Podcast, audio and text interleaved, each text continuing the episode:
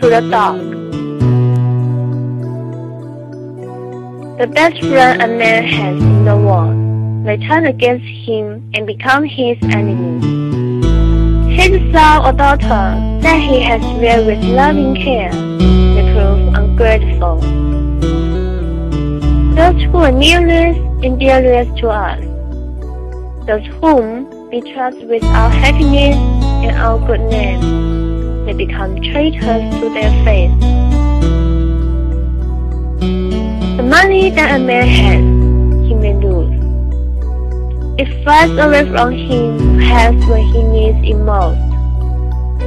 A man's reputation may be sacrificed in a moment of ill-considered action people who are prone to fall on their knees to do us honor when success is with us. They be the first who stole the stone of manliness when failure that turns its cloud upon our heads. The one absolutely unselfish friend that man can have in this selfish world. The one that never deserts him. The one that never proves ungrateful or treacherous is his dog. Man's dog stands by him in prosperity and in poverty, in health and in sickness. He will sleep on the cold ground where the winter winds blow and the snow drops fiercely. If only he may be near his master's side. He will kiss the hand that has no food to offer he will lead the wounds and sores that come in encounters with the roughness of the world. He the sleep of his pauper master as if he were a prince. But all other friends deserve, he remains.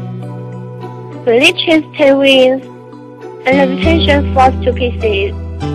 He is as constant in his love as the sun in its journey through the heavens.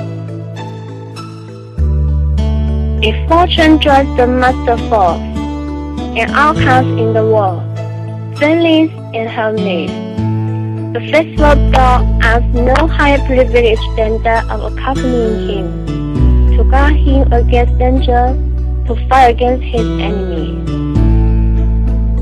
Even when the last thing of all comes, and death takes his master in its grave, and his body is laid away in the cold ground, no matter if all other friends pursue their way. There by the great side, where the noble dog be found. His head between his paws, his eyes set, but open in a unwatchfulness, faithful and true, even in death.